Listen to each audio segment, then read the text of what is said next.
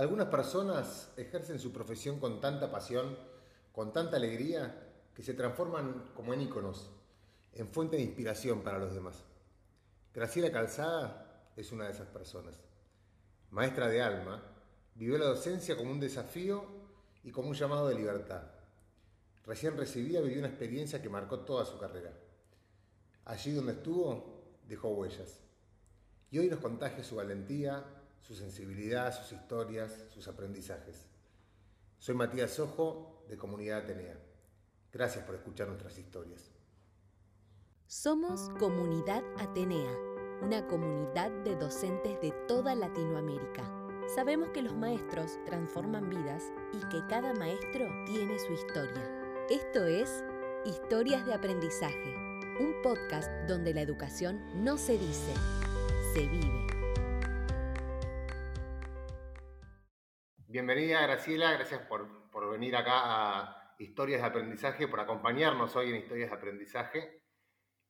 Eh, sabemos que te gustan mucho las historias, que te gustan mucho los caminos, que te gustan los senderos, así que hoy queríamos hablar con vos sobre cómo muchas veces eh, la docencia es un camino de aprendizaje, ¿no? A veces la asociamos con la enseñanza, pero ser docente es un camino de aprendizaje permanente. Hola, Mati. La verdad que sí, es un, un camino, un camino muy interesante que a veces te genera muchas aventuras, a veces te, te genera por ahí este, lugares donde tenés que abrirte a otros caminos o a otras rutas medias inciertas, pero en definitiva siempre es un camino de aprendizaje. Bueno, y hablando de aventuras, em, me gustaría que nos contaras un poco tu primer, tu primer gran aventura, ¿no? Que tuviste eh, como, como maestra, como maestra de primaria, recién recibida. Eh, sí, cuando estaba, eh, cuando me estaba formando en el profesorado, era una época bastante complicada. Era una época de nuestro país este, donde no existía la democracia y, mi formación fue siempre en, periodos militares, en periodos de gobiernos de facto. Y eh, me surgió a mí, como también a, muchas amigas o compañeras, esta necesidad de libertad, ¿no? Eh, hoy que hablamos tan frecuentemente de la libertad de pensamiento, antes era algo que estaba prohibido. Y esa necesidad de libertad me llevó a buscar un lugar que, esté alejado de la ciudad, porque para mí la, ciudad, yo nací en Rosario, era como que me aprisionaba. Y en aquella época a Rosario se le veía como la ciudad que le daba la espalda al río.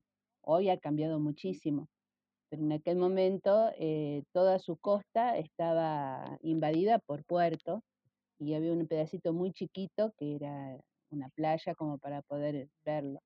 Así que eso me llevó a buscar lugares donde uno, donde yo me podía sentir un poco más liberada, inclusive de esto de no poder pensar o de no poder decir lo que uno pensaba. Y la ruralidad me pareció que era un espacio de libertad muy interesante y por eso elegí buscar trabajo cuando me recibí en un lugar totalmente distinto a Rosario.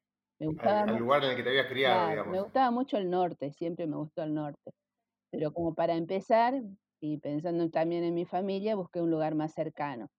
Así que de ahí me inscribí en la provincia de Entre Ríos, registré ahí mi título y este, esperé hasta que me designaron eh, en un cargo de escuela rural en, la zona de Islas del Ibicuy.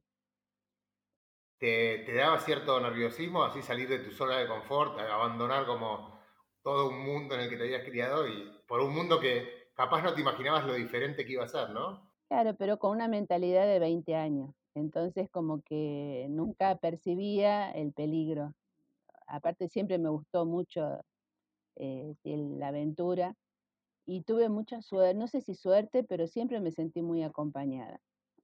Eh, una de las cosas que recuerdo muchísimo fue que cuando recibí la designación, aparte era una escuela en esa época del orden nacional. Y cuando Perdón, era una pregunta. ¿Vos sabías algo de islas, de ríos, de navegación, de gomones? O sea, sabía por, por el hecho de que uno va al río como cualquiera, pero no el poder vivir en un lugar totalmente distinto a una, a una ciudad tan grande como era Rosario. Pero una de las cosas que más me dejaron así marcada fue que cuando fui designada, la escuela en aquella época, fue en el año 78, era este, nacional y con la ley de transferencia, justo cuando a mí me tocó la designación, pasó de la nación a la provincia. O sea que prácticamente fue una escuela que estaba olvidada porque en aquel momento las provincias les costaba mucho económicamente hacerse cargo de las escuelas nacionales. Y una escuela que estaba en Arroyo Perdido, porque se llamaba el Arroyo, más que nada pasaba anónima. Pero una de ¿Cuántos, ¿Cuántos habitantes tenía la isla? Y en ese momento deben haber tenido cerca de, de mil habitantes o más. Estaba, o sea, había mucho movimiento económico. Pero una de las cosas destacables es que la designación me la mm, comunica una supervisora, María Elena, y ella, este, este, todo lo que era el área administrativa eh, estaba centralizado en Paraná. Ella viaja a Gologuaychú porque yo estaba esperando ahí mi designación y me acompaña ella a la escuela. Nos fuimos a Villa Paranacito y tomamos la lancha pasajera. Yo iba con, con todas mis cosas, con colchón, con libros, porque sabía que iba a un lugar donde tenía que quedarme a vivir. Ella me acompañó, me llevó a la escuela, abrimos la escuela porque estaba clausurada. ¿Cuál fue tu primera impresión ahí la escuela? llegué a un ese primer encuentro. Mira, llegué a un muelle donde no había forma de, de poder llegar a, tierra, llegar a la orilla, porque había un solo tronco.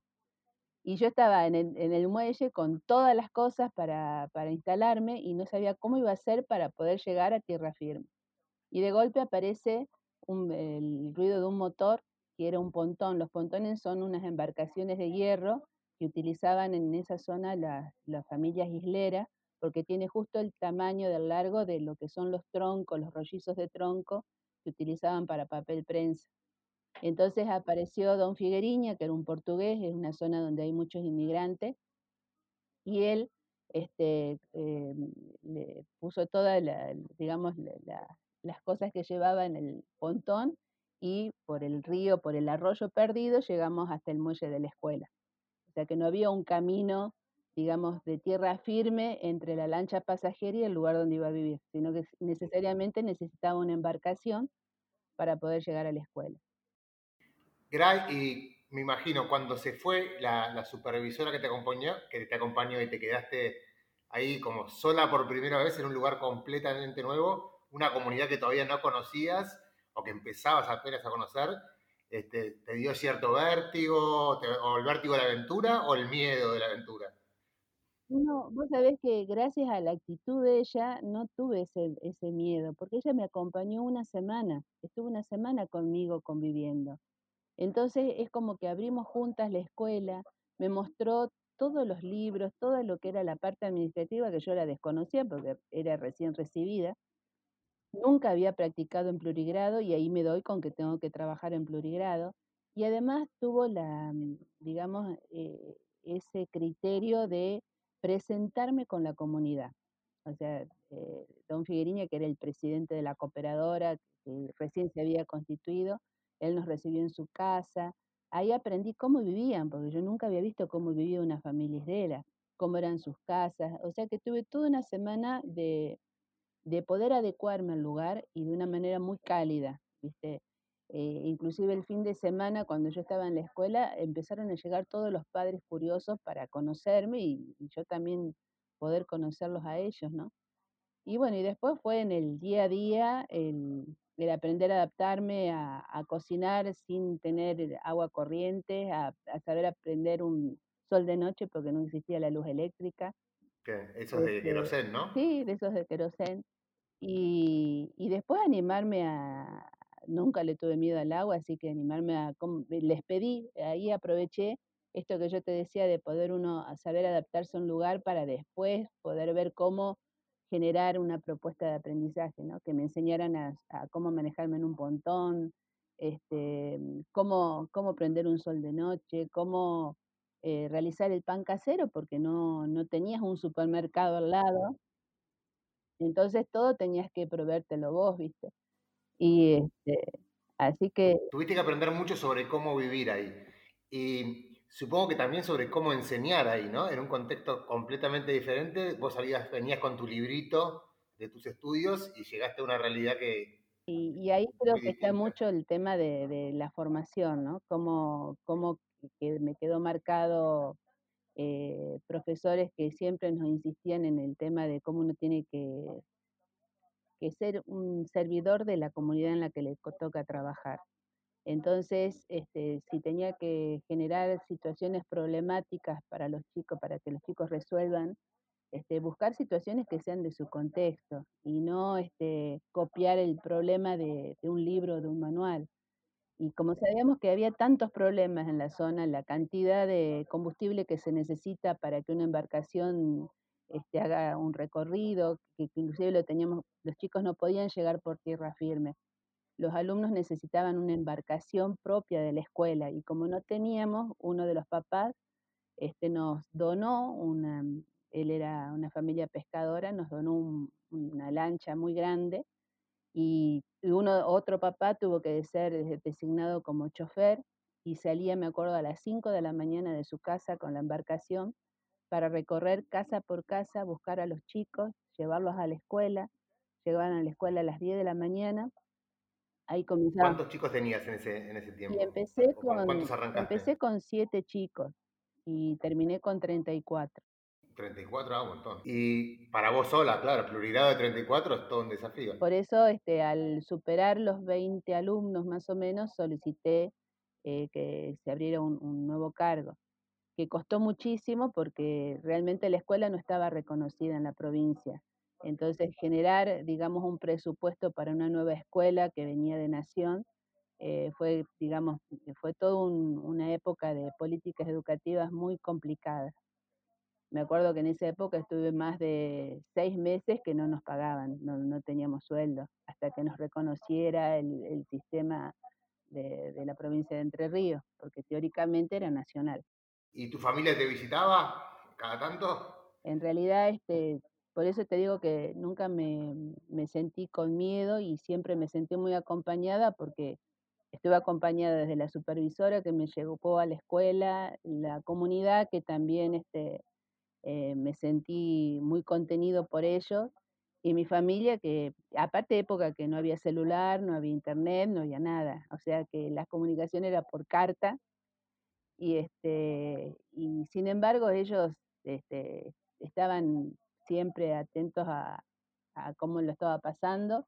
Y llegó un punto en que mi papá se compró una lancha con un motor fuera de borda para poder llegar. Y iban todos juntos. Mi mamá, que tenía terror al, agua, ella se ponía el chaleco salvavidas y se subía a la lancha y, venía para verme. O, a veces este, llegó un día, una vuelta a quedarse conmigo casi 15 días para ayudarme, sobre todo a fin de año, como son zonas inundables, había que resguardar todo, o sea, todos los muebles, eh, todo había que subirlo a la planta alta de la escuela para que no quedara nada abajo, cosa que, porque el agua cuando, cuando venía la crecida llegaba y, prácticamente subía un metro en la planta baja de la escuela. Entonces tenía... ¿Alguna vez te pasó que, que eso con vos dando clases? Sí, en la época de lluvias, por ejemplo, y, salían rajando para arriba todos. Y era, era re gracioso porque los más grandes este, hacían sus tareas en el bote, que el bote lo amarrábamos al, al costado de la escuela. Flotando sobre el agua hacían las tareas. Y los más chiquitos se quedaban en el aula de arriba. Y ahí dábamos clase y nos re divertíamos. Y me imagino que, que, en un contexto así la escuela debe funcionar mucho como aglutinante, ¿no? de, de la comunidad. Es que eh, vos fíjate, en una época que no había televisión, no, no había eh, radio, todo era con pilas, este, con, o la persona más adinerada tenía un transformador como para generar un generador de energía, pero el resto vivía con velas y, con sol de noche. Así que los domingos la escuela era el, el, centro de, de encuentros. Todas las escuelas de isla tenían al costado siempre una cancha de fútbol porque era muy común este, que los papás armaran los, equipos de veteranos con siempre con la identidad de su escuela, de la escuela donde iban sus hijos, y los chicos su, equipo, ¿no? Entonces los domingos era el pasar el día con el fútbol, este, las mujeres venían, las mamás, y estaban con, se tejía mucho, y después este, cocinaban mucho. Así que tortas, tejidos, era, era todo un evento y compartirlo, ¿no? Compartir las charlas de lo que le pasaba a cada uno, de cómo vivía cada uno. Y, hay muchas cosas, ¿no? Porque hay historias muy tristes y historias que, que, te van templando. Yo digo que siempre eh, las experiencias por ahí difíciles son las que te van templando en, cómo uno tiene que equilibrarse emocionalmente por ejemplo, era muy común que era una época donde el machismo estaba muy, eh, muy en boga, era muy común robarse a una mujer. a mí me contaban historias como de que, sí, a mí me robó fulano de tal, o fulano tal robó a tal, a tal mujer que estaba en pareja con otro. O sea, eso era muy, muy, muy común. O sea que ahí tu rol trasciende también lo que comúnmente se se considera como pedagógico, ¿no? Supongo que como maestra pasas a ser un referente importante para todos. Y aprender, ¿sabes? Y escucharlos a todos sin ningún tipo de juzgamiento, porque eran sus historias, era su estilo de vida. Tu rol ya trascendía mucho, ¿no? Como maestra en un lugar así, con tantas necesidades, trascendía también el rol típico de, maestra, ¿no? Como que en cierto sentido lo veo como muy innovador.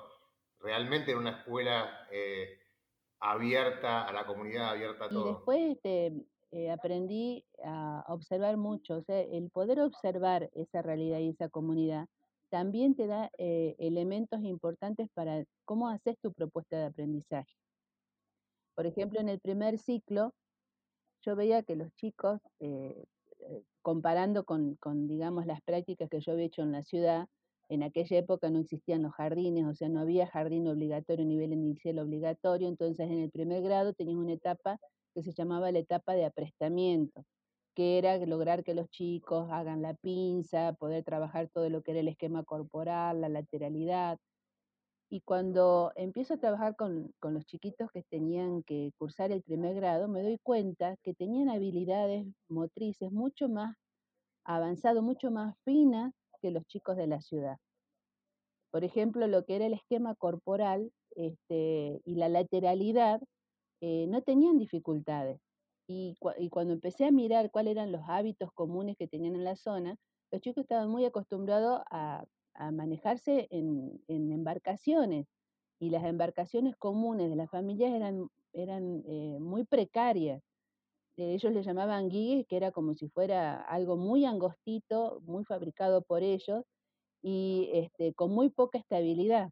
Entonces vos para no caerte al agua tenías que sí o sí tener mucho equilibrio y saber caminar bien por el medio de la embarcación para que no se te dé vuelta. Y eso los chicos lo hacían con una habilidad impresionante. Yo me acuerdo del primer pie que puse en un guille y me fui al agua. Y en cambio ellos vos los veías que saltaban. Lo mismo pasa en el norte. Vos ves los chicos que suben un cerro y lo suben como unas cabritas. Y vos estás por ahí con, la lengua afuera, que no das más. Y, bueno, eh, eh, veía ese contraste, ¿no? todo lo, que nos produce eh, estas zonas de, ruralidad distinta a la urbanidad. Pero qué importante que vos tenías los ojos abiertos a eso, ¿no? Como que fuiste descubriendo, no es que vos venías con un esquema y trataste de que ellos se, se adaptaran a, nada, lo que habías aprendido, a tu manera de enseñar, a tu zona de confort, sino como que saliste de lo que conocías para ir al encuentro de ellos. Y yo creo que la diferencia también está marcada en cómo uno llega a un lugar, ¿no? Eh, yo fui porque quería experimentar, quería estar en, un contexto totalmente distinto del que había nacido y el que había vivido. A mí me interesaba, ese era mi interés. En cambio, por ahí veo que hay, que me pasa acá en Jujuy, docentes que buscan el trabajo en la ruralidad por una cuestión meramente económica, por una cuestión que es mucho más rentable que este, poder tener eh, un, cargo en la ciudad. Eh, yo creo que hay... ¿Cuántos años estuviste en la isla? Tres años. Tres años. ¿Y eh, de ese tiempo un año sola y dos acompañados? no, dos años sola. El último año estuve acompañada. Y ahí, hablando por ahí de, esta llegada, de, ¿cómo, se llamaba la maestra que te fue a acompañar? la llegada de Raquel. Después de dos años de por ahí, uno también, la soledad tiene su, dificultad y también sus ventajas que uno toma todas las decisiones, hace y deshace, ¿no? Eh, y siempre, en comunidad tenía siempre hablamos de, bueno, de la colaboración entre docentes. ¿Cómo, ¿Cómo se fue estableciendo esa colaboración con Y nos Raquel? volvimos, terminamos siendo muy amigas. Primero que mm, yo sentí la compañía y, y también un poco el alivio de, de poder generar un, digamos, un mejor servicio a los chicos, porque yo me daba cuenta que ya en el segundo año tenía los 30 alumnos y poder dividirme eh, de primero a séptimo grado, porque estaban todos los grados, y por más que trabajaba por ciclos, siempre me sentía en deuda con ellos. O sea, siempre tenía esa preocupación que no les estaba dando todo lo que realmente necesitaban, porque no daba abasto. Y bueno, ahí fue todo un trámite que hubo que hacer hasta que podían designar un nuevo cargo en, en ese lugar. Y cuando llegó Raquel, sí, fue al principio, ¿no es cierto?, de ese periodo en que uno se conoce y que empieza a adaptarse y, y, y digamos, la relación resultó muy buena, hubo mucho feeling, le, hubo un diálogo muy sincero, o sea, yo le digo, seguramente vas a encontrar que hay cosas en las que están atrasados y que va a haber que ver cómo ir recuperándolo porque justamente no, no, no sabía que no daba con todo, no podía con todo pero bueno, lo, lo fuimos haciendo, fue toda una construcción entre las dos, ¿no? Y Sí, de... y después creo que dijiste diálogo sincero, que Sí, creo sí, que es sí. La base para construir, ¿no? Es un poco esto, siempre yo di- dije que hay que mirar los errores para poder aprender más y para poder mejorar, ¿no? Nadie es perfecto y, siempre hay un montón de... Y te genera muchos, mm, digamos, eh, estas zonas te muestran muchas dificultades, pero también el poder observar, sabes cómo salvar esas dificultades, ¿no? y sabes que lo tenés que hacer siempre con otro, no desde el, desde el primer día fue así. Eh, y empezamos diciendo que, el- camino de la docencia es un camino de, de aprendizaje. Si tuvieras que, contarnos, bueno, en esos tres años que estuviste en la isla, ¿cómo, cómo resumirías los aprendizajes que te llevaste? Yo creo que me dieron toda una base que hasta hoy este, la sigo valorando, porque después de esos tres años en isla, recién recibida, pasé a la facultad, concursé, pude llegar a, a- un cargo, ¿no es cierto?, de gestión Pero sin embargo, este, ese aprendizaje que tuve esos tres años siempre me dieron respuesta a dificultades eh, que tuve en, otros ámbitos. Siempre, eh, o sea, creo que el haber aprendido a valorar el, el sentido común, la lógica de cómo resolver una situación, la empatía de ponerme en el lugar del otro y de entender desde por qué me dice lo que me dice, desde el lugar que me lo di- dice y con la mirada que me lo dice este, el poder priorizar lo importante de lo urgente, o sea, son todos como tips que, que los aprendí en ese momento y que me marcaron para toda la carrera, o sea, que me dieron muy buenas respuestas para lo que después me fue ocurriendo y tuve que decidir a lo largo de mi carrera. Y hablando de, de aprender del otro, ¿hay algún docente que, viste que quizás muchas veces como alumno eh, uno recuerda experiencias que lo marcaron como alumno o como puede ser de un docente que también fue tu colega, algo, alguna frase que te dijeron, un ejemplo, algo que vos dijiste, bueno, esto me, me, me, lo, me lo, guardo porque me, me sirve para, para, para, ser el docente que yo quiero Sí, ser. yo soy muy agradecida porque tuve muchos docentes así muy buenos que me han marcado. Eh, me acuerdo una, una monja, Estela Casielo, eh, ella en pleno periodo de, guerrilla nos enseñó lo que era el marxismo, por ejemplo. O sea, esto de jugarse, ¿no? De jugarse, de que el docente tenga, eh, la formación docente te, te, muestre el interés por conocer, eh, el conocer para formarte y para, para tomar una perspectiva de la sociedad en la que te toca actuar. Eso me marcó mucho y la estimulación. Yo era una alumna mediocre, eh, o sea, en todo lo que era el, primer ciclo, primero, segundo y tercer año, era como que no, no le encontraba la vuelta al estudio. Puede ser que no sabía estudiar, porque era muy común, ¿no es cierto?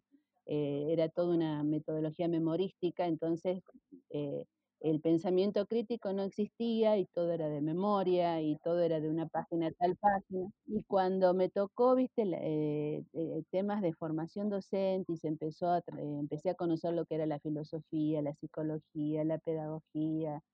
Bueno, ahí es donde me, me fui encontrando y con docentes que, que, realmente se jugaban en lo que estaban haciendo y eso te inspiraba más, como que te generaba más pasión.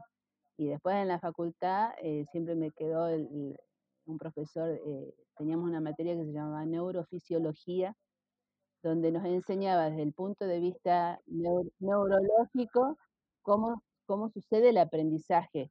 Era, viste, como que entrabas en un laberinto y una de las materias más difíciles, así que nos costaba mucho, pero él era muy claro en, cómo explicaba y muy cálido para explicar.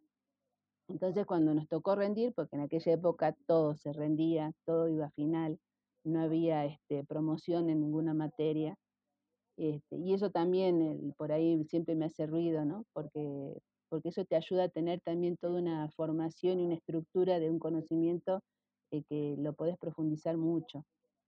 Y, me acuerdo que uno, eh, como lo, veías como un buen profesor, no querías este, tirarte a la suerte para, para presentarte. Querías mínimamente saber un poco de, lo mucho que había en esa materia, porque nunca, eh, siempre tenías la sensación que te faltaba mucho para aprender. Y cuando me tocó eh, estar ahí sentada frente al tribunal, por supuesto uno está recontra nervioso y y él llegó un momento en que me dijo, bueno, esto que vos hoy estás sintiendo en ese lugar, cuando estés de este otro lado, recordalo, no te lo olvides. Porque, y eso me pareció como, como una actitud muy empática y que da cuenta del, valor que tiene, ¿no es cierto? Que justamente, siempre digo, un, un momento de evaluación tiene que ser un momento de aprendizaje, si no, no es evaluación.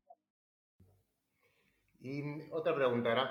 Los docentes de, comunidad tenía, siempre hablamos también de cómo aprendemos del error, ¿no? De que no tenemos que tener miedo a equivocarnos, de que del error se aprende muchísimo y a veces compartimos nuestros errores que también son una forma de compartir los aprendizajes que nos llevamos.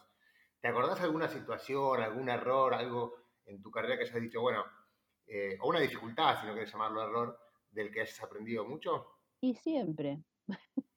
son permanentes. Yo creo que los errores uno siempre, inclusive, vos fíjate, cuando uno termina de dar una cátedra o sale de un aula, este, a mí me queda la sensación como que algo faltó.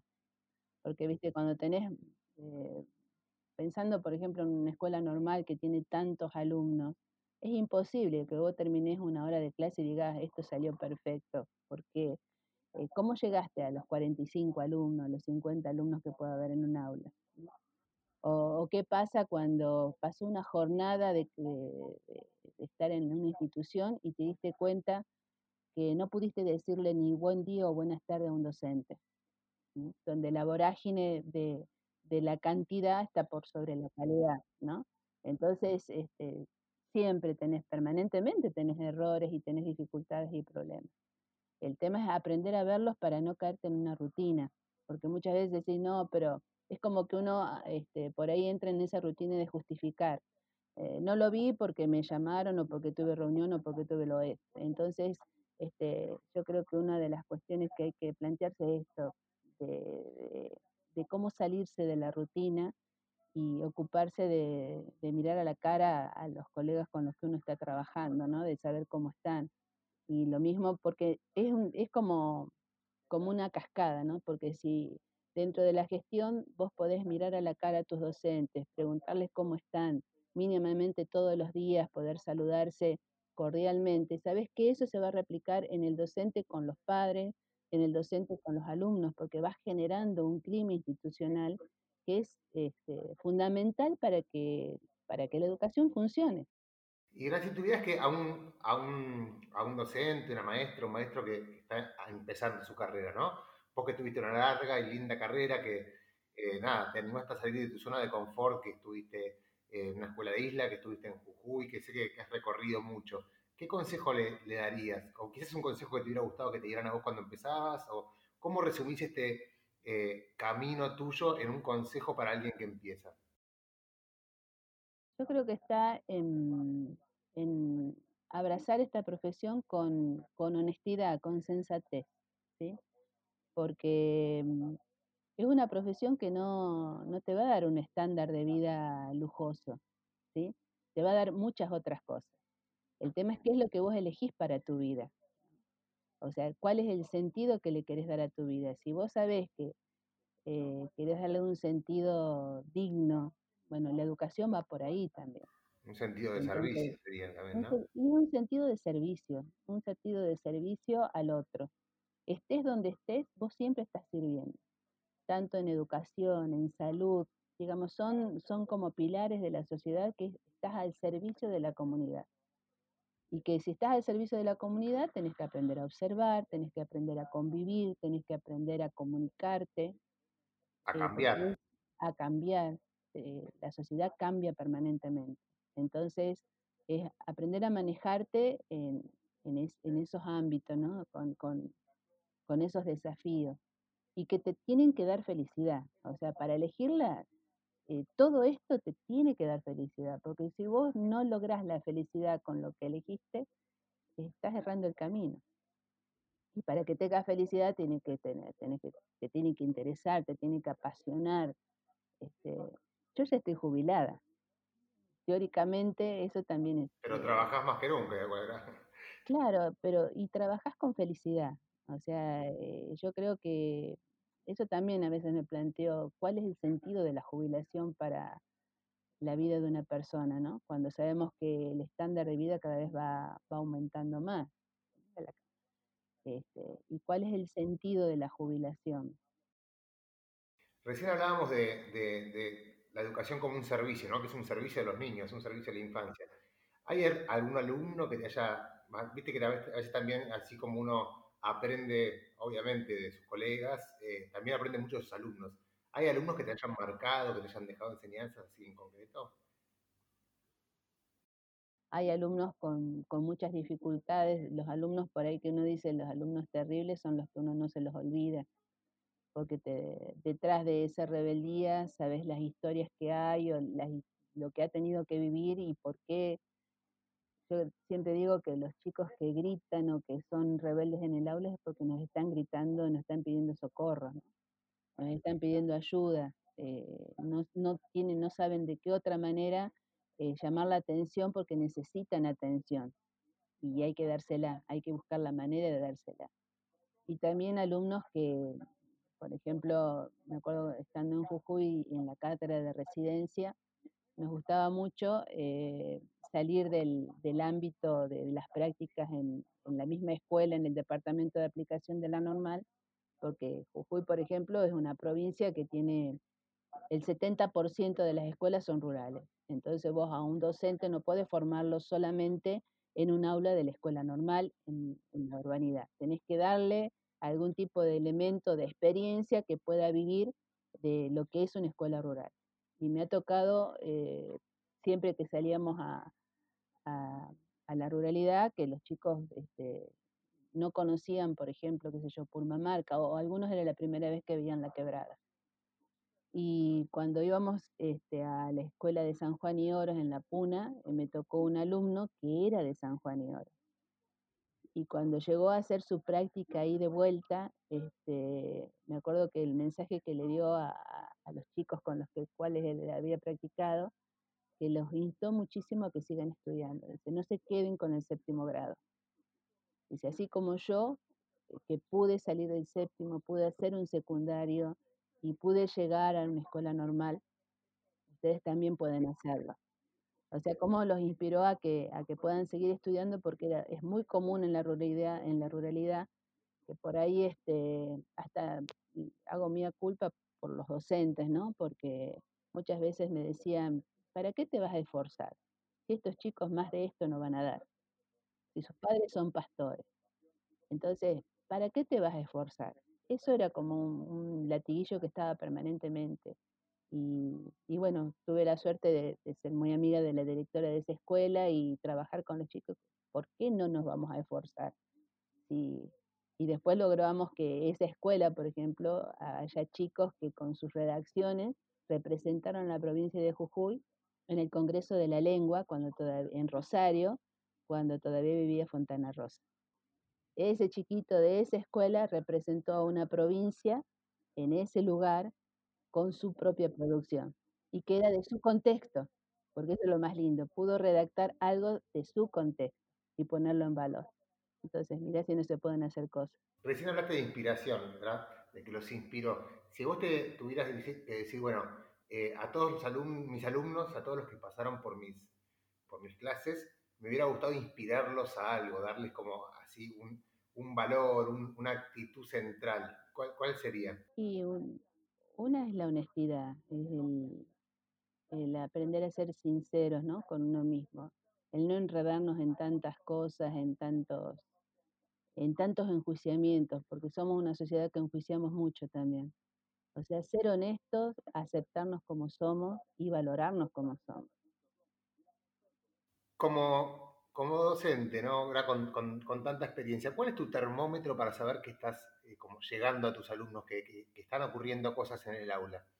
Porque me imagino que no debe ser la nota. No, eh, es la, el clima que se genera con, yo lo mido por, por, la mirada. La mirada es como que es el termómetro que te dice eh, estoy bien o estoy contento en este momento con lo que estoy haciendo, porque eh, la mirada te marca el interés que tiene, la pregunta que te hace, o, el traerte otro material. Mire, profe, de esto que tú estás diciendo, yo encontré esto otro. es esa, ese, esa, esa comunicación que se da de ir y vuelta permanente, ¿no? Eh, ese ruido que se genera, que yo digo siempre es ese buen ruido, que, es como si fuera el ruido de una colmena, donde todos están ahí motivados, trabajando, buscando, ¿viste? Y que cuando te miras, y que cuando te miras, te hace bien como te estás mirando, porque es como que está esa conexión, ¿no? Qué lindo, porque muchas veces se, asocia como que el silencio, ¿no? Es lo que hace que esté habiendo aprendizaje, y vos estás diciendo lo contrario, ¿no? Que se genera como una especie de ruido de que están pasando cosas. Hace poco Fede Johansen nos hablaba también como vos de la mirada, del brillo en los ojos de los alumnos. Sí, sí, sí, totalmente. Gran, nos encanta tenerte de acá. Em, sé que te gustan mucho las historias, que te gustan mucho las poesías, que te gusta mucho la literatura, y sos una gran narradora de historias porque te hemos escuchado muchas veces. Así que si le querés regalar a los oyentes alguna historia final, algunos versos finales o cualquier cosa que nos quieras dejar para, para terminar esta linda entrevista, bueno, les voy a compartir un relato de un alumno de la Escuela de San Juan y Oros que está en, el departamento de Santa Catalina en, Jujuy. En la época que lo fuimos a visitar, él estaba en, sexto grado, ahora ya es un hombre, y este relato eh, se titula Te cuento mi sueño. Y dice así, mi sueño es ser chofer de un avión. Nunca vi un avión de cerca. Siempre miro al cielo para encontrar uno. Pocas veces pasan porque vivo en la precordillera. Seguro que hay mucho viento para un avión. Aquí hay solamente tolas y queñas. No hay agua en los ríos y llueve poco. Se nos lastima la cara porque hace mucho frío cuando cuidamos las ovejas o llamas en el invierno. La señorita en la escuela nos cuida poniéndonos aceite de cocina. Yo veo sufrir a mis padres y a la gente porque no hay pastos para los animales y tienen que caminar largas horas para encontrarlo. A veces cuando se pierde una oveja o una llama, se busca día y noche, subiendo y bajando montañas muy altas. Si yo fuera chofer de avión, miraría desde arriba y les avisaría dónde están. Cuando me vaya de vacaciones a San Juan y Oro, llevaría un avión y haría subir a todos los chicos para que lo conozcan de cerca. Cuando sea más grande, me casaré con una chica linda de Buenos Aires. tendré tres hijos.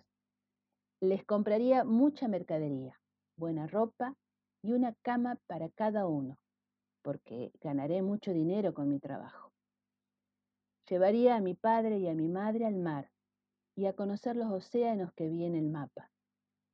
También haría una gran casa en el campo, con tres piezas, dos baños uno para mis hermanas, otro para mis hermanos, un patio y cuatro árboles, porque aquí casi nadie tiene plantas, se mueren rápido con una helada.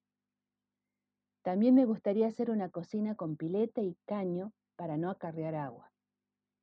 Cuando esté desocupado me iría a leer un libro de historia, arriba, en el cerro, y desde ahí pensaría cómo mejorar el pueblo.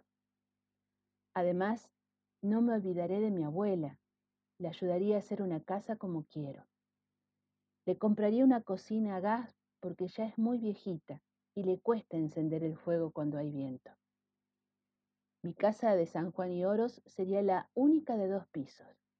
Mi dormitorio tendría una cama cucheta porque a mí me gusta dormir arriba. Tendría una pieza ordenada y limpia, las camas bien tendidas. Haré una gran pista al lado de la cancha para estacionar mi avión, para irme y volver cuando yo quisiera y muy rápido. Cuando le cuento a mi mamá lo que haré cuando sea grande, se pone muy feliz y ríe.